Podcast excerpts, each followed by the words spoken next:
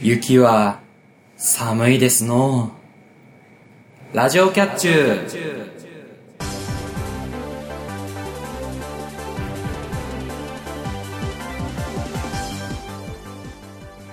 皆さんこんにちはゆわゆです皆さんこんばんはまたたび猫兄ですパーソナリティのキャッチューの2人があなたの心をわしづかみにするために全力疾走で頑張る番組「ラジオキャッチュー」第33回の配信ですはいはいえー、2月もうん真ん中過ぎましてはいねもう世間的にはバレンタインが終わりうねチョコの半額セールとかんままままあまあねそうねバレンタインが終わった頃にチョコの売り上げが伸びるっていうねはいはいはいこともありますからはいはいねまあそういうことなんですけどもはいまあ最近ねうんうんあのニュースでも話題になりましたけどまあ記録的な大雪ということで、ねはいはいはいはい全国的にもう記録的にって言葉に聞き飽きましたけれどもそうですね どんだけ記録してんだって感じでますあけそどれもでまあ記録的な大雪らしいですねですねでまあね全国的に降ったみたいな感じでまあ僕らもね、うんまあ関東地方なんですけど大雪に見舞われましてはいはいはね電車が遅れたり、いうんまあ、怪我人が出たりとね危ない感じになってるんですけどもはいはいはいねまあぶっちゃけ収録日的には、まあ、週末うんなので、まあナウなんですけれどももう、なおなんですけ降っど、てるね、ナウなんですけど今日は、その某アニメうんは関連の、まあちょっと大きなライブが、あの、埼玉のいはいはいはいね、スーパーアリーナさんでありまして、それがね、まあ土日うんではあって、で、天気予報では、土日とも雪といはいはいはいいうことでね、まあこう、近辺うんに住んでる人だったら、まあ多少ちょっと電車が遅れるから、それを見越して、こう物販に行くとかはあると思うんですけど、やっぱり地方からね、来られる方は、そもそも電車が、何通らない場合、ああ新幹線止まりましたとか飛行機飛びませんとかうね、ん、いうパターンがあると思うのでね、まあ大変だったのかなとはいはいはいはい思うんですけども、うんまあそれでも、なんていうんですか、来るっていうのが、まあアニメ、ないしはそのアーティストさんの、まあファン根性というかそうそう、ファン魂をね、うんこう、見せてくれたのかなと思いますけれど 思いますね。まあ僕らはね、別にそんなことないので、そんなことなくあのまあライブなんてしたことじゃないと言わんばかりに収録してますけれどもまあ僕は本当は行きたかったんですけども、 ああそうだね見てるしね、なんですけども、まあちょっとね、この雪と、ちょっと予定が入っちゃったので、はいはい泣はいく泣くこうね、あの、友達に、こう、チケットあげまして、ああ撮ったんだ一応はうん、取ったんですけど、行けなくなっちゃったので、あはいはいはいまああげまして、まあ友達が楽しんでくればいいんじゃないかなというふうに思います。なるほどはい、というわけで、えー本編に入っていきましょう。はい今回は、えー情報コーナー、月刊キャッツをお送りします。うんさらに、後半では、お絵かきコーナー、12秒でも絵画したいがあります。はいそれでは始めましょう。ラジオキャッチュ第33回、今回も、キャッチュュー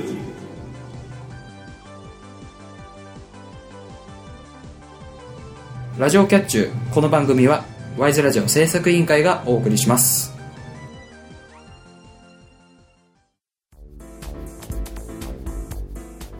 ワイズラジオ制作委員会がお送りするポッドキャストステーション。それが、ワイズラジオステーション。MC が体当たりで企画に挑戦するバラエティ番組や、サブカルチャーをテーマにトークする番組など、様々なジャンルの番組を配信中。検索するときは、ワイズラジオ。Y と S の間にアポストロフィーを忘れずに。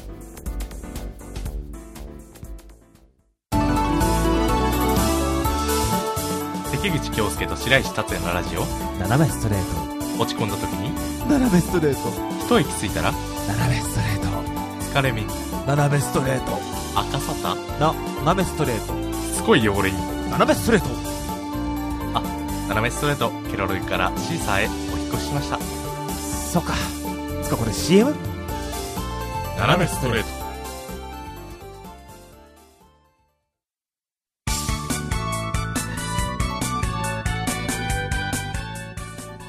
今回は、噛みません。今回はサボりませんお前じゃんラジオキャッチュ月刊キャッツ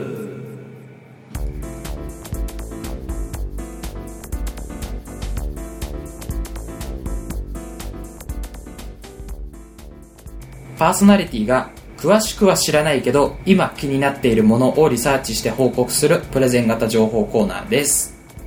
はい。はいリニューアルオープンですね。そうですね第1回目ということで第1回目ということで。ちゃんとね毎月やるといううんうん。こうなんていうんですかコンセプトのもとうん月間という名前に変わったので、はいはいはいちゃんとやっていこうかなちゃんと毎月やろうと。と、うんいう感じなんですけども、はい。えーまあなんですか週刊時代うんから変わったところは、まあ、詳しくは知らないけど気になってるものってことではいはいはいはいね。今までの、まあ、ひいきにしてる、うん。愛用してるものをおすすめして紹介するのとは変わって、はいはいはい。そう、あの、あんまり知らないんだけど、気になってて、ちょっと試してみたいとか使ってみたいなと思ってるものを、こう、うん皆さん、いかがですかみたいに、ご紹介するコーナーですから。そうですね、まあ、プレゼンするとうんいうコーナーになりました。はい。というわけでやっていきたいと思います。はい。それじゃあ、えー今月のトピックスを紹介していきましょう。まず、えー、猫アニのトピックスはこちら。バイオフィットシリーズ。ほえっ、と、バイオの、まあ、いわゆるソニーさんの、えー PC ブランド、バイオですね。う。うんうん。まあ、この、この間、あの、なんか売却みたいな話もありましたけれど。ありましたね。はい。まあ、そそれとはまた別にね、うんバイオのあのフィットシリーズということでうん、ご紹介していこうと思うんですけれども、はいはい。あの、このバイオフィット、うんえーと、何が違うかと言いますと、え全部、えーまあ、タッチパネル搭載です。おうおうまあ、いわゆる最近タッチパネルとさ増えましたけれども、その中でも何が面白いかというと、こちらですね、えー、ツーウェイです。いわゆる普通にパカッと開けるノートパソコンタイプ、あのほう蓋を閉じて開けるみたいな、こうガラケーみたいなの、タイプの、えーパソコンのタイプだけではなくて、えっ、と、ディスプレイを真ん中からね、折り曲げることによって、あの、タブレットモードにまで変わると。おうえっ、と、これ、あの、後ろの、なんていうんですか、液晶をつなぐためのケーブルが、すげえ曲がるようなシリコンタイプになってまして、はいはい。真ん中からベコって折れるんですよ、うんうんで折ることによってその真ん中から折るからやっぱり余るじゃないですかそのケースの部分のこの上のカバー部分が半半分に折れるので、そうですね。うんまあ、下半分上半分で分かれるのでその下半分の部分が余るんですけれどもそちらがうまいこと残ることによってここのカバーとカバーの厚みの間に段差が生まれるんですようん。要するにないとことあるとこで、うんそうすることによってタブレットが少し起き上がるとはいはい。タブレットモードの時に液晶がなのですごくタッチがしやすいんですようん。だから要は、あの iPad とか、まあ、iPhone とかにもある、そのスタンドみたいなのが全くいらないできちゃうよと。かあまあ、加点セーブでできちゃうと。ん。で、やっぱり文章に集中したいなって言ったら、もうすぐに折ってるだけなので、すぐにペコっても起き上がらせると、すぐにキーボードが戻ってくるので、超打ちやすいと。タイピングができると。そうそう。あのー、まあ、これにあたって、ちょっとこの間、調べてきたんです。あの、触ってきたんですけど、お店行ってきて。うん。やっぱね、折り曲げすごいやりやすいの。ほもうあの、普通に、なんてスイッチとかなくて、ペコって押すと、そのままガシャンって変わるので、う。うん。なんですかね、あの、ちょっとぶつかったぐらいだと折れ折れないんですけれども、うんまあ折り曲げようっていう意思のもとペコってやると、本当にスムーズにちストレスなく曲げられて、で、こう変わった後って大体キーボードとかがすぐに使えなくなったりとかってして、ちょっと困ったりすることあるじゃないですか。そうですね。うん。それも意外とあの、こうスッと戻したらキーボードもすぐに使えるようになるので、はいは割と楽だなと。い。うん。ただ、あの、欠点が一つありまして、おう。今実はこれが13型しかないと。13インチタイプ。おうまあ、えー、っと、A4 ぐらいですか。大体。うん、まあ、もうちょい。 A4 サイズ強かな。うん、ぐらいかな。うん。 A4 サイズ強ぐらいの大きさのしかなくて。で、今度春に、春モデルとして14と15が出た、出たのかな出たんですけれども、まあ、それでもやっぱり大きい方に吹いちゃって、はい。まあ、どうせタブレット化できるんだったら、もうちょっとワンサイズちっちゃい11インチの方うん。を出してくれたらなと。そうですね、今、ね、A4 型、うんうん。 A4 サイズっつって、まあ、僕らが今、この、撮ってるはいはい。台本 A4 サイズですけどちょっと大きいね横にするとそうだね。大体これが A4 サイズが、まあ大体12 12.5とか13インチあたりのことを大体 A4 サイズでパソコン業界では言うんですけれども、だからこれよりもうちょっと大きいぐらいもうちょっと大きいぐらいのが今ない。これよりは大きいのしかないと。はいはいで、まあ、せめて A4 用紙か、もうちょっとちっちゃいぐらいが欲しいなと言って今は思っているんですけれども、まあそれでも性能が有り余るぐらいね。あとバッテリーの持ちがいいんですよね、さりげなく。おおあのまあ普通に一般的に我々が例えば仕事だったり学校で使ったりとかっていうのはあると思うんですけど、んまあ、そのぐらいだったら耐えるとなるほどもちろん丸一日使い続けるような人は無理ですけれども例えば仕事でちょこちょこ使うとかレポートを書きながらカフェでお茶するとか、はいはいそのぐらいの時間を持つんですよほなんでやっぱりあの普通に消費持ち運んで何かしたいっていう大学生とかあの社会人でちょっとやっぱりあいあの会社外出てからパソコンいじる機会が多いっていう人はなんかは割と向いてるんじゃないかなとうそうですねでねタブレット端末だからうんやっぱいいなと思うのはそのアプリケーションとか、うんね、やっぱり我々ゲームするじゃないですかそうですそうねするとやっぱりそのタッチパネル使えた方が動かしやすいゲームとかって結構あるじゃないですかそうですね今のなんですかそのキーボーうんドだけじゃなくて、タッチすることで、まあ、直感的にやるゲームっていうのも多いですねやるゲームもあったりとかまああとは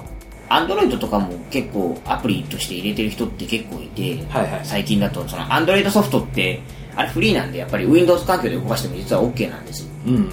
そういうのもあってわ割とうちの研究室とかでは流行ったんですけどアンドロイドのアプリ入れて操作するなんてやっぱりタッチパネルが欲しいなとかっていうのとかでやっぱりタッチパネル搭載のノートパソコンって基本的に取り外しができないのが多いので、はいはあの、キーボードだけ無駄になんかだ出っ張った状態で触ってる人とかいて、いはいはなんかこれ違うなとか思ってたんで、いうんまあそういう人向けにはすごくいいのかな。そうですね折りたためる折りたためるのでキーボードが邪魔にならない。うんまあそんな、そんなことをするのはコアなニッチだそうですけど、それでもやっぱり Windows 8っていうとどうしてもタッチパネルのイメージが強いので、うんそういうタブレット運用で、やっぱり仕事する上ではタブレットじゃなくてキーボードの普通のパソコンが欲しいよって人にはすぐに戻して使えるよと。そうね、うん狭いとこでも広いとこでも楽々に使えるバイオフィットっていうのはすごくいいなと思っていてで何よりもそうやっぱり真ん中で折れるそのチューブがその便利だなっていうよりも発想がすごいなとはいはいこの真ん中で折るといううん発想、うん他のた例えば、えー、とタブレットタブレット型になるようなパソコンだと大体がそのもうキーボードをセパレートしちゃって、うんモニターだけ持てるようになってるんですけどはいはいそうするとやっぱりキーボード分のバッテリーとモニター分のバッテリーにバッテリー2つ積んでるんで高くなってたりとかうんあとやっぱり重たくなってたりとかするんでそうねそういう意味ではバッテリーが統一しているこのバイオフィットは軽くてんあなおかつバッテリー一本あの一本一本化してるのではい持ちがいいとうんいうのもあってすごく僕はおすすめしたいなと思ってますねなるほどまあさすがに13インチを持ち歩くにはちょっと重たかったですけれどそうですねやっぱりなんですかね僕は iPad とか使ってますけど、もはいはいはい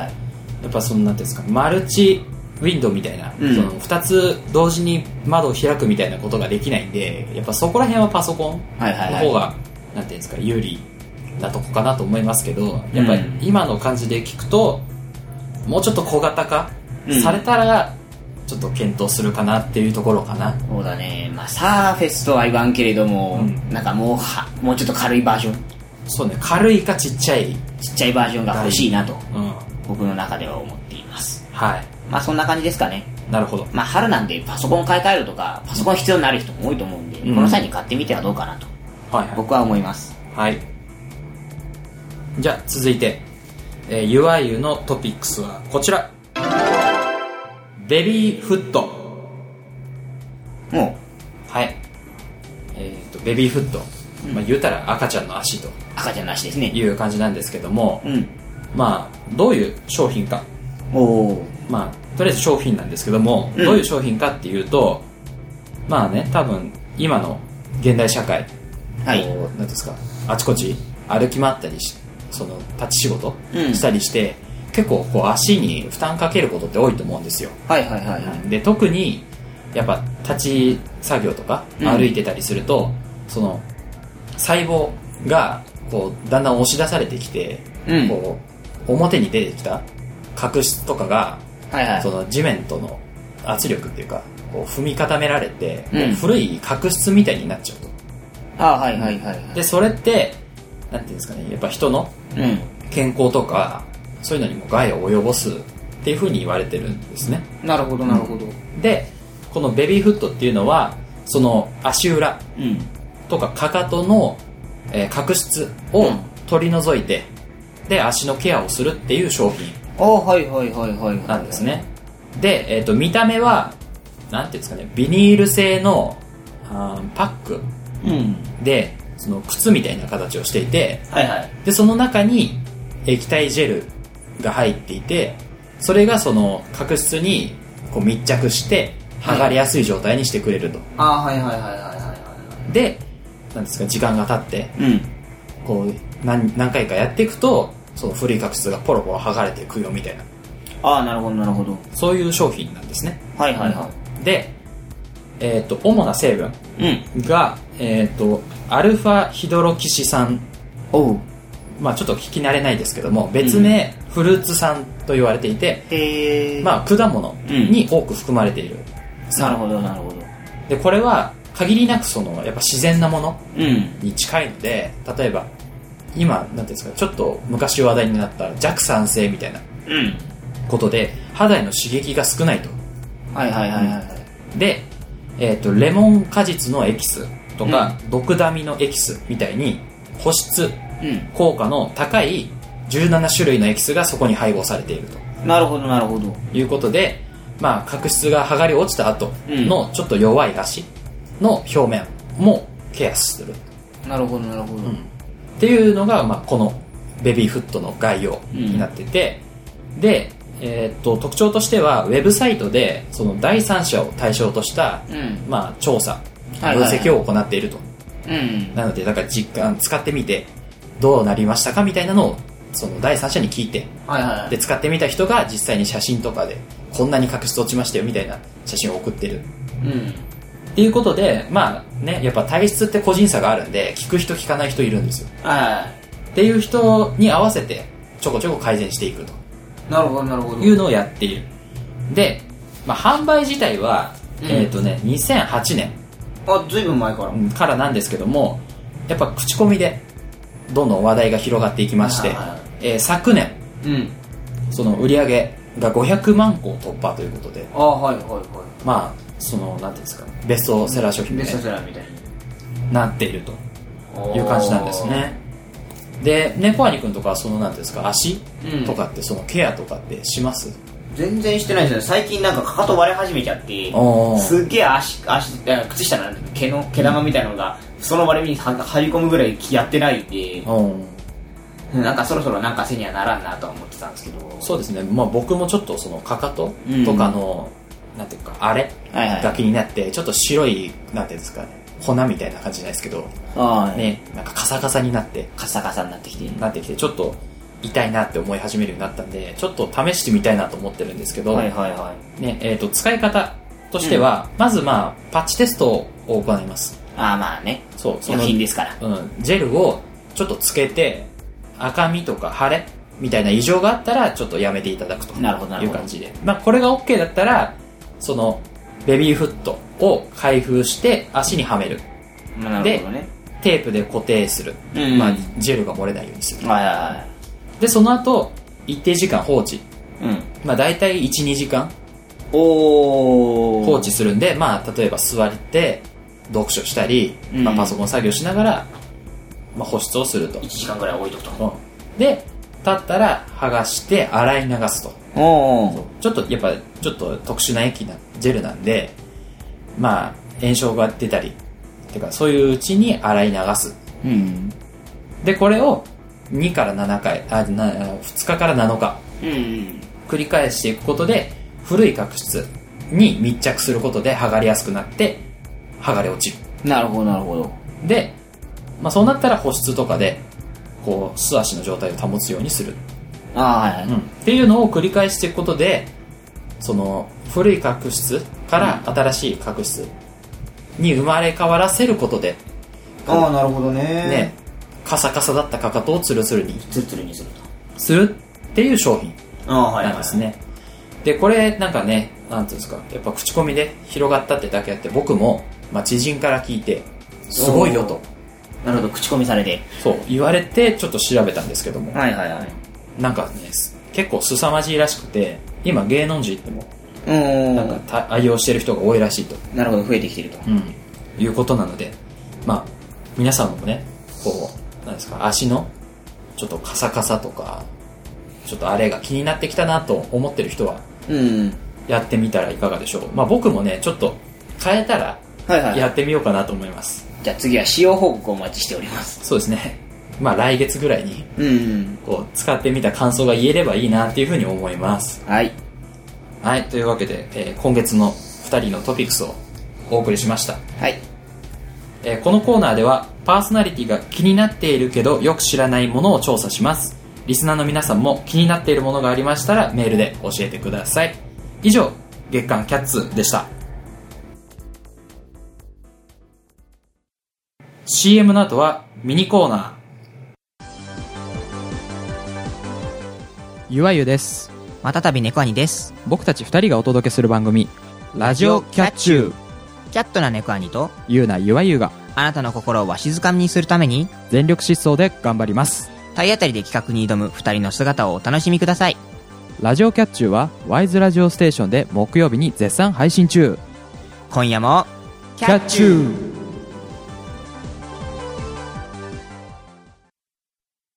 ー TGA スタジオから突発性難聴防止の呼びかけです突発性難聴は突然来ます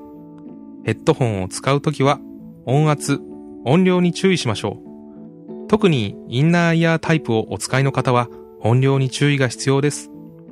ちょっと違和感を感じたら迷わず耳鼻科の先生に相談をしましょう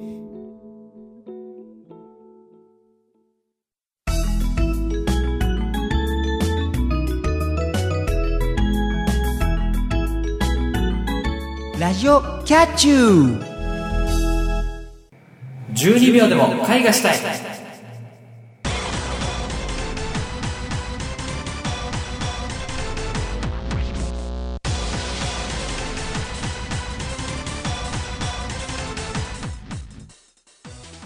くじを引いて出てきたお題のイラストを2人で描きますただし制限時間は12秒しかありませんサインペンで描くため描き直しは一切できませんはい、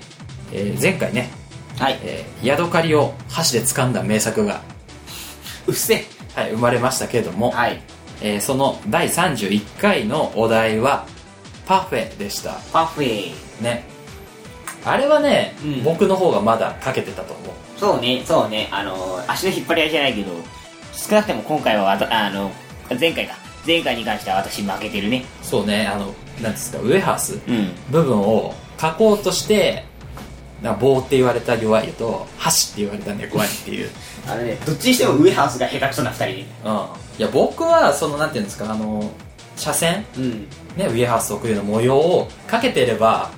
なんとかなりましたけどネコアニ君のあれはどうにもならなかったんですよしよう、何も言えねはいじゃあねそんな感じなんですけども、はい。じゃあ今回のお題を発表したいと思いますははい。い、今回のお題はこちらおまあなんかいけそうな気もするねおーどうなんだろうねなんかできるようなできないようなそうねーうーん感じがしますけどもはいじゃあやっていきたいと思いますがえっ、とまあ前回からのルールが若干変わりまして、はいえっ、と今まではうん書いて見せて書いて見せるっていう風にしてたんですけど今回から書いて書いてお互い見せるとはいはいはいいう感じになりましたなのでじゃあ書いていきたいと思いますまあ最初はじゃあ僕ってことではいじゃあそれじゃあ書いていきましょうかはい岩君準備はよろしいですか大丈夫ですでは、えー、岩君の挑戦ですスタート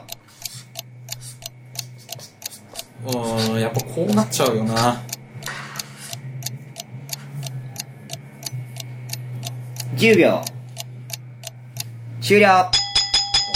10秒っておかしくない 残り2秒しか ない告知をされても、そうだね5秒って言えばよかったねはいというわけでまあ書き終わりましたがまだイラストを見せずに猫兄くんの番ですはーいさあ猫兄くんはどのようなイラストを描いてくれるのか期待したいところですがそれでは猫兄くんの番ですよーいスタートさあどうでしょう残り5秒4321終了猫兄くん首をかしげておりますがなんか違うなんか違う。じゃあ、えっ、と、イラストをね、見せ合いたいと思います。じゃあ、僕からいきます。はいはい。あーこれはね分かると思ううんうんうん自分でもなんかうまく書けたと思うあのすごくそれそれでしょうんうんわかるでしょじゃあ猫兄くんの見せてくださいどう ぞはあのねいはい違うんだよ多分ね一はい番の欠点はね、はい大きく書きすぎたうんだって麦しだよねあーごめんあのいあのなんていうんですか麦しじゃないってなっちゃうんで P かぶせますけどうんだよね そうだねうんそうだねあのいや俺的にはねはいあのね違うんだよねこれなんなんていうのどっちかっていうとあのパン系そうですねあのこれも多分 P ですけどまあメロンのパンですよねそうそうそうそうそうそうそうそうなんだろうないやこれはね猫兄くんも書けるのではと思ったんですけど予想外に 変な時間使っちゃったねそうだね中の変なんか変な時間使っあとだからさこの下の部分にさうん足してさ、そうだで、ねここら辺になんかちょこっと足せばさとりあえず同率的な話話になるじゃんちょっとなるね、うん絵の上手い下手の差にはなるけれどもそうだねなんですけどもまあこれはみんなわかるでしょ大丈夫でしょう多分、うん多分どっち見てもわかるとど思っうちどっち見てもあなんとなくそんな話でしょというのは分かると思いまわすかると思いますはいというわけで今回2人が描いたイラストはラジオキャッチューの番組ページで見ることができます2人が描いたイラストのお題が何だったのか答えは次回のこのコーナーで発表しますので皆さん答えを予想してみてください以上12秒でも絵画したいでした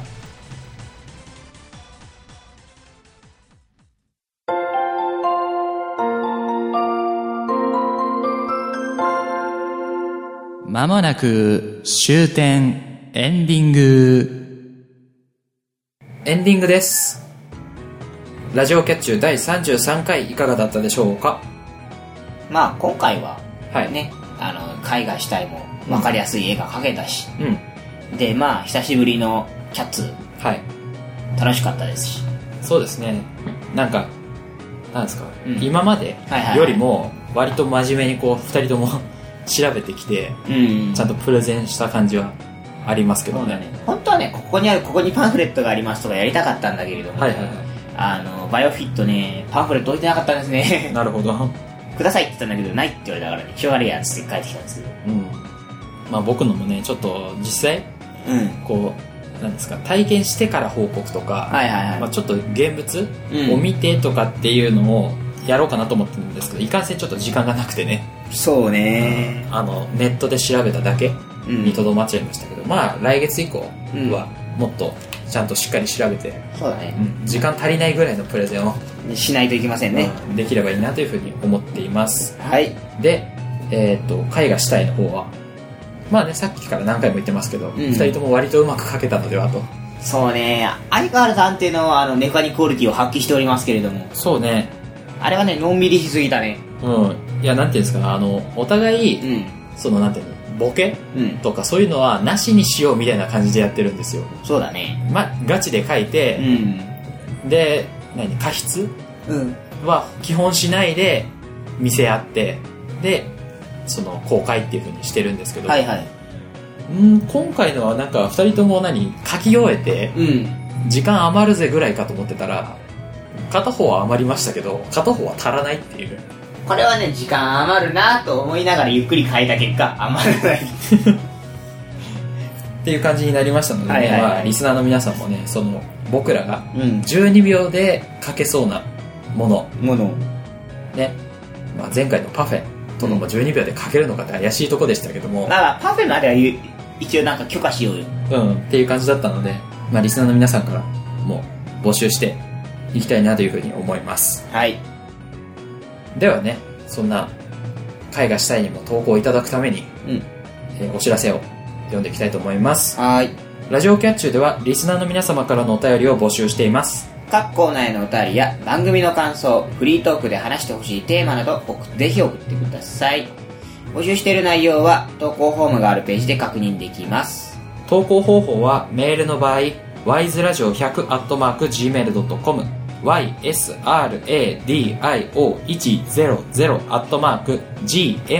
ysradio100-gmail.com ですサイトの投稿フォームから送る場合は http コロンスラッシュスラッシュ ysradio.sakura.ne.jp にアクセスしてください Twitter のリプライやハッシュタグでも投稿が可能です。TwitterID は wiseradio アンダーバー PP、ハッシュタグはシャープ wiseradio です。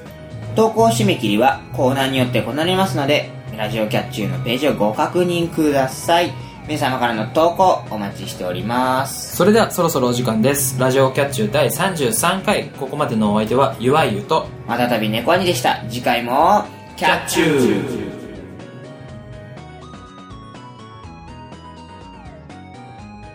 この番組は、ワイズラジオ制作委員会がお送りしました。